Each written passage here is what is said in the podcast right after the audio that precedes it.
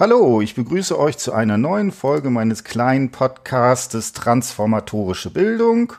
Heute geht es darum, dass ja viele Studierende äh, heute eigentlich den Semesterstart hätten, aber leider ist die Uni noch zu und deswegen dachte ich, nehme ich so eine kleine Begrüßung auf.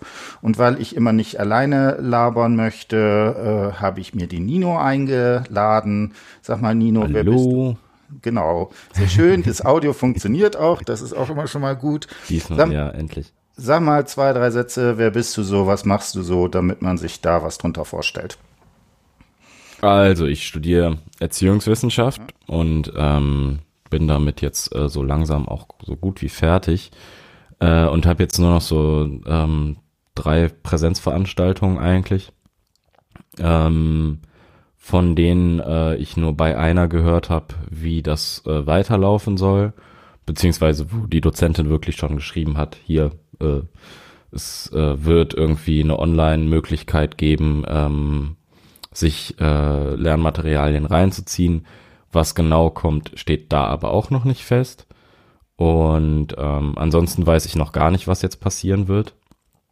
Ähm, ja, und es ist ganz spannend, ob jetzt die Uni eigentlich dann ab dem 20. quasi wieder normal weiterläuft oder weil das ja bisher immer noch die Ansage ist. Ne? Der offizielle Start des Lehrbetriebs, das steht so auf allen offiziellen Seiten, ist am 20.04. und bisher hat die Uni nichts anderes verlauten lassen als das.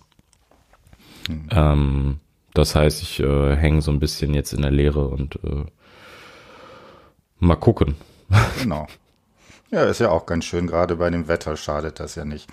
Genau, dann äh, das ist ja auch so ein bisschen, wieso wir das heute machen, damit wir so einen kleine, damit man so einen kleinen äh, Einblick kriegt, wie ich mir das vorstelle. Also bei mir geht's ja vor allen Dingen immer so um transformatorische Bildung, also wie äh, gehen Leute mit Krisen um, mit Veränderungen und so weiter. Und das ist natürlich äh, zurzeit ein ganz gutes äh, äh, eine ganz gute Herangehensweise, sich das zu äh, da entsprechend anzugucken. Und äh, deswegen kann ich jetzt auch so ein paar Sachen vielleicht darüber sagen, wie ich mir das entsprechend sozusagen da vorstelle.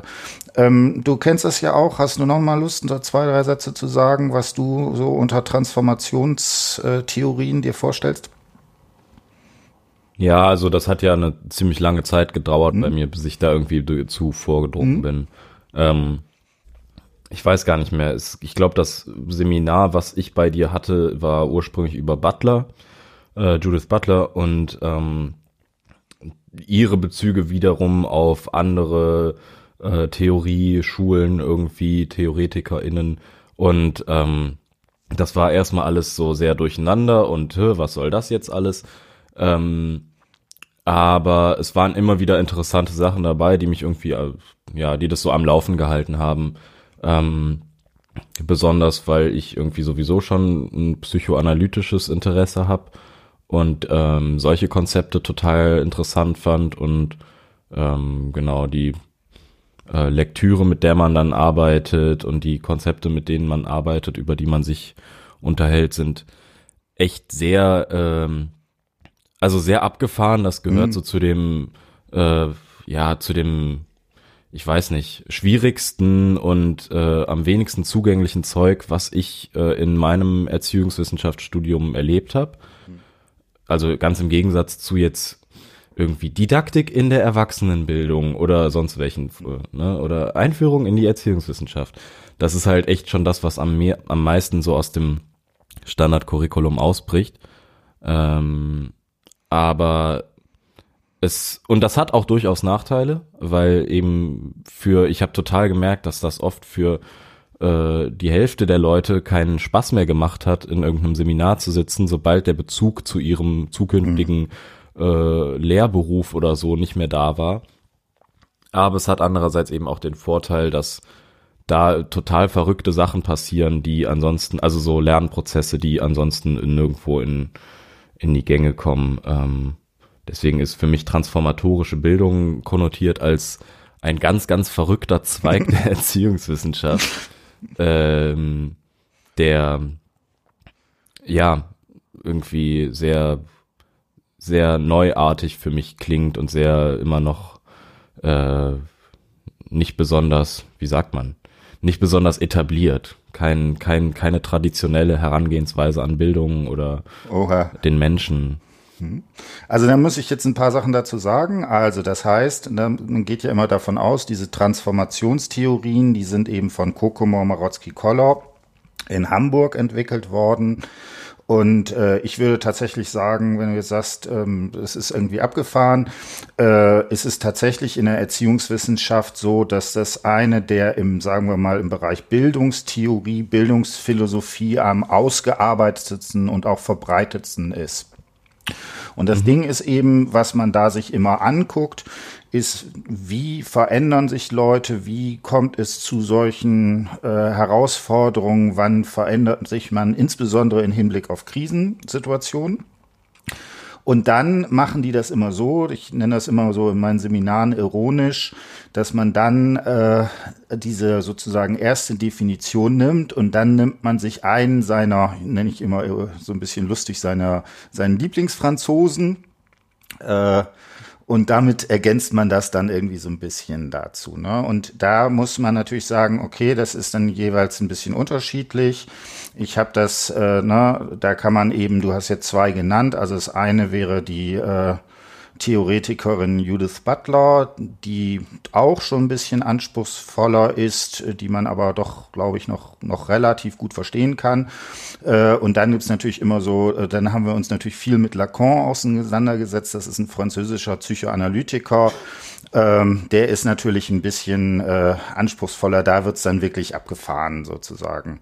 Aber das ist nicht nur so, also das heißt, man kann genauso gut Bourdieu nennen, nehmen als einen, das ist so ein Ansatzpunkt, der häufig zum Beispiel verwendet wird, dann ist es doch deutlich äh, einfacher und äh, verstehbarer, dass man das sozusagen daran macht. Oder ähm, Bernhard Wallenfels wird viel gelesen, also die, man nimmt sich sozusagen immer so einen Teil.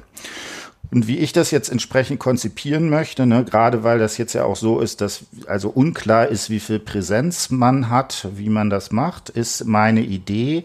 Das äh, war in dem Seminar, was wir haben, nicht so. Ansonsten mache ich das nahezu immer so, dass die Studierenden sich äh, in einer Fünfergruppe zusammenfinden sollen und dann über Skype oder eine andere äh, Lösung, je nachdem, ein narratives Interview entsprechend machen, wo es eben um solche Transformationsprozesse geht. Ne, und das, äh, das wäre sozusagen das Erste. Dabei, wie gesagt, möchte ich so ein bisschen so eine Gruppensache machen. Genau, und dann müsste man gucken, dass man sich anschaut, wie man diese Sachen entsprechend auf ein äh, auf eine entsprechende Theorie, also sowas wie Waldenfels oder Butler und so weiter, darauf entsprechend bezieht. Das würde ich aber so ein bisschen jetzt erstmal auch im Hintergrund sehen. Also das Zentrale und das, deswegen nehme ich hier das auch auf, äh, dass wir sie schon ein bisschen sich schon mal so überlegen könnten, wer wer wäre denn sozusagen eine interessante Person? Und da ist eigentlich die, die zentrale Geschichte, ähm, dass wer kann irgendwas Interessantes erzählen? Das ist mehr oder weniger das Kriterium. Das weiß man natürlich, ob es mhm. funktioniert hat, weiß man natürlich immer erst im Hin Nachhinein, aber das finde ich sozusagen spannend, dass man das entsprechend da macht. Ähm, mit narrativen Interviews hast du noch gar nicht gearbeitet, ne? Ähm, nee, genau. Also ja, ansatzweise. Da bei dir im Seminar halt manchmal, weil du welche dabei hattest, aber nicht äh, von mir aus, dass ich mich jetzt damit auseinandergesetzt habe. Nee. Genau, und, ne, und das ist, also wir haben ja zusammen viel äh, Filme gemacht und so weiter. Das würde ich in diesem Semester, weil das dann auch nochmal ein bisschen komplexer ist mit dieser ganzen Medialität, die da drin ist, äh, das würde ich entsprechend äh, rauslassen, sondern also die Idee ist, dass Sie, äh, also meine Studierenden, sich das entsprechend überlegen, mit wem kann man da ein interessantes Interview machen. Ich habe zum Beispiel ein sehr spannendes Interview mit einer Schülerin, die jetzt äh, gerade sozusagen Abitur macht. Ähm, ne, und die natürlich genau jetzt mit diesen Herausforderungen äh, damit umzugehen ist, dass man da die ganze Zeit zu Hause ist. Sowas in die Richtung könnte man machen. Ich habe natürlich auch sehr viel in Hinblick auf diese ganzen Migrationsfragestellungen und so weiter. Wenn Sie da eine interessante Person haben, dann wäre das entsprechend der Punkt. Ne? Und dann ist eben, deswegen mache ich das immer in Fünfergruppen, dann würde man entsprechend, müsste man dieses Interview transkribieren. Das ist dann ein bisschen Arbeit, ne? deswegen, aber dann wäre das so ein gutes narratives Interview, ist vielleicht so sagen wir mal, eine halbe Stunde bis eine Stunde lang. Und wenn man das so aufteilt bei fünf Leuten, dann ist es irgendwie zehn Minuten pro Person. Das ist trotzdem noch ein bisschen Aufwand, aber das ist, denke ich, sozusagen, das wäre dann gerechtfertigt. Und dann würden wir uns ein bisschen angucken, mit welchen Theorien und so weiter man sich das entsprechend da drauf macht. Vielleicht noch eine Sache, wer das hier hört. Ich habe mir überlegt, weil ich, weil das ja sozusagen die große Frage ist, wie äh, man das auch jetzt äh, macht, wenn das also großteilig entsprechend ähm, jetzt äh, online ist. Wenn äh, vielleicht äh, ein paar Leute, sagen wir mal so, vielleicht maximal äh, sechs oder so, wer da Lust zu hat, so ein kleines so Online-Team zu bilden, das würde mich sehr freuen. Der kann mir einfach eine Mail schreiben. Da müssen wir mal gucken, wen ich da nehme. Vielleicht jemand, der auch ein bisschen äh, Ahnung auch von Technik oder auch von Audiotechnik hat. Das ist, weil ich halt viel sozusagen hier auch so über äh, wahrscheinlich Podcasts machen werde und dass man dann entsprechend so ein bisschen sozusagen Fragen sammelt, die dann äh, die man dann sozusagen an mich weiterleitet, dass man da eine entsprechende äh, Sache hat. Genau, das wäre dann, das ist so ungefähr die Konzeption. Ich werde dann so ein bisschen äh, Texte so über Elias zur Verfügung stellen. Und äh, da muss man dann gucken, und äh, das würde ich aber sagen, ist so der nächste Bereich, wo man das entsprechend äh, da sich drauf beziehen kann. Ähm, Hast du da noch zu fragen? Weißt du ungefähr, wie, wie das geht? Oder hast du noch Ideen oder irgendwas?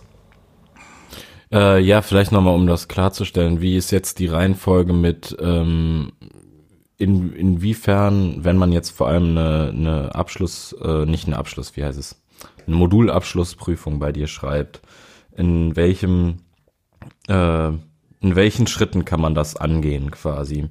Genau, also, also ich, äh, Genau, ich da sind ja Studis immer so, äh, hm, wir wollen ein bisschen irgendwie Leitung und Führung und dann sind die Lehrpersonen immer so, nee, macht mal eher von euch selbst aus und deswegen äh, wäre vielleicht gut, wenn du da noch ein bisschen deutlicher drauf eingehst.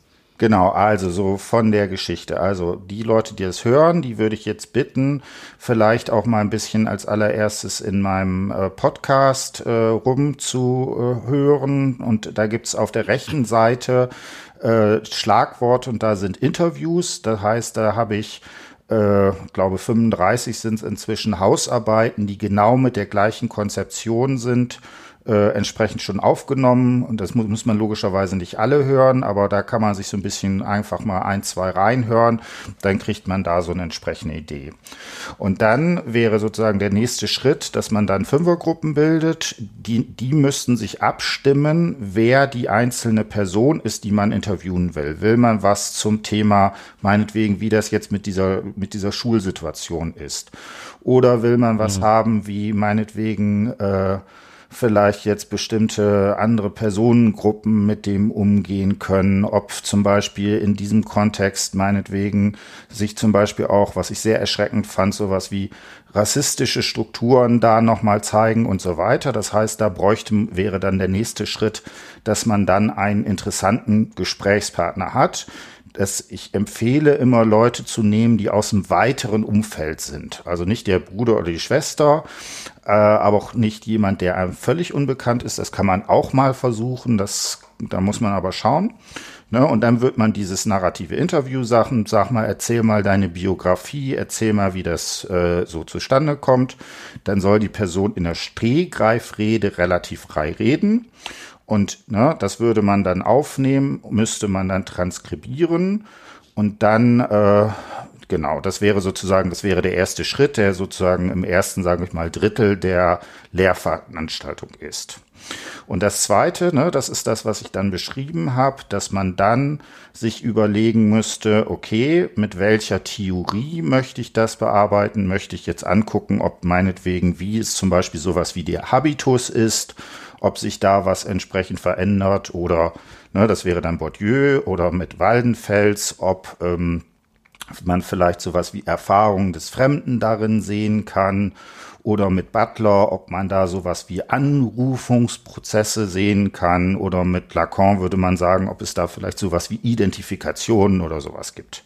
Das diese Entscheidung muss aber immer sozusagen ja. aufgrund äh, des narrativen Interviews gemacht werden. Und da muss ich auch noch mal gucken, wie das dann entsprechend funktioniert. Also die Abstimmung, was was sozusagen zu dem Interview am besten passt, das kann man nur in einem, in einem Gruppengespräch machen. Ja, und da müssen mhm. wir gucken. Äh, natürlich ist sowas in Präsenz besser. Wenn es gar nicht, äh, gar nicht funktioniert, muss man gucken, ob man dann vielleicht sowas wie äh, so eine Videoplattform oder sowas nimmt. Es gibt da äh, ein, mir wurde gerade ein Link rumgeschickt, Zoom könnte man verwenden. Das ist datenschutztechnisch irgendwie alles nur so mitteloptimal aber da müsste man dann entsprechend äh, darauf reagieren. Ne, das wäre als. Schritt Nummer zwei, also Interview machen, transkribieren und dann sich überlegen, okay, Grundlage ist diese Transformationstheorie, wie, mit welchem Theoretiker kann man das machen? Dann würde ich im Seminar schon so ein bisschen anfangen, die Theoretiker entsprechend oder TheoretikerInnen natürlich auch äh, da äh, vorzustellen und dann würde man das entscheiden. So, und dann mache ich das immer so, das wäre quasi jetzt das Semester. Und äh, das wäre dann mit der Transkription des Interviews, das wäre die aktive Teilnahme, die man dann hat. Wenn man dann eine Hausarbeit, also eine Modulabschlussprüfung bei mir schreiben würde, dann wäre es sehr gut, das mache ich eigentlich immer verpflichtend, dass man dann auf einer Seite oder auf einer halben Seite so ein kleines Exposé schreibt ne, wo ich dann sagen würde, dieses narrative Interview hat besonders was mit Fremdheitserfahrung zu tun. Deswegen werde ich mit der Theorie von Bernhard Waldenfels mir angucken, ob hier Erfahrung des Fremden zu Veränderung führen. Also das wäre so zum Beispiel in zwei Sätzen, was sozusagen dieses Exposé ist. Dann müsste man sich die Literatur raussuchen. Das ist natürlich zurzeit eine große Herausforderung. Also die Leute, die gerade jetzt bei mir in den letzten Zügen sind, äh, ihre Hausarbeiten zu schreiben. Für die ist es relativ schwierig, weil die kommen einfach an die ganze Literatur nicht dran. Da müssen wir mal gucken, wie das bis dahin mhm. aussieht. Ich habe natürlich gewisse Sachen auch, äh, kann, werde ich über Elias zur Verfügung stellen. Und äh, da kann man aber natürlich nicht alles machen. Ne? Da gibt es auch so rechtliche Beschränkungen, dass man immer nur Teile aus Büchern äh, entsprechend äh, benutzen kann. Und dann hätte man die vorlesungsfreie Zeit, Zeit zu schreiben.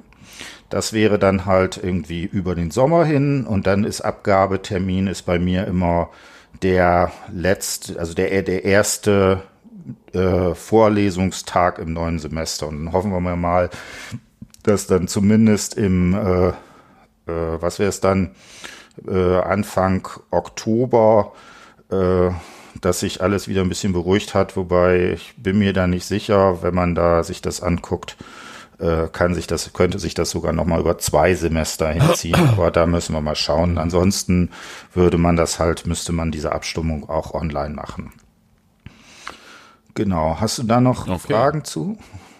Relativ klar, oder? Nee, das ist äh, genau das, was ich hören wollte, ja.